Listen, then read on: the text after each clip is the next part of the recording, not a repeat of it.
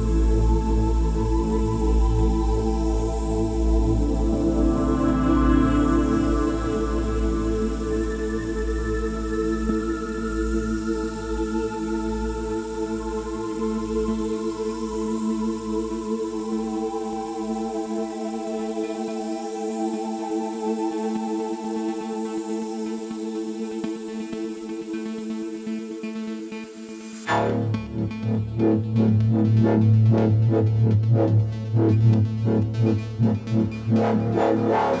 you.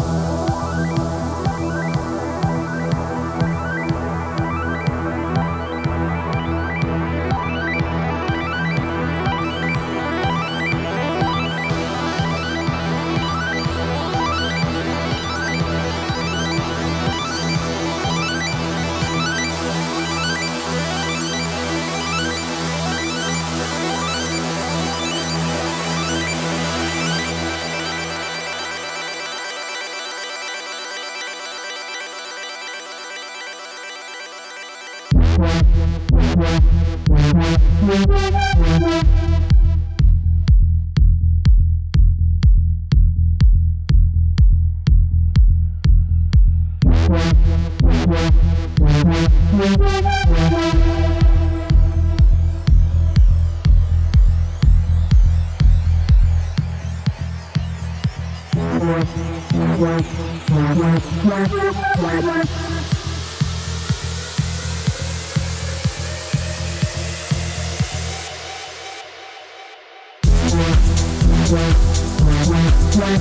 right back.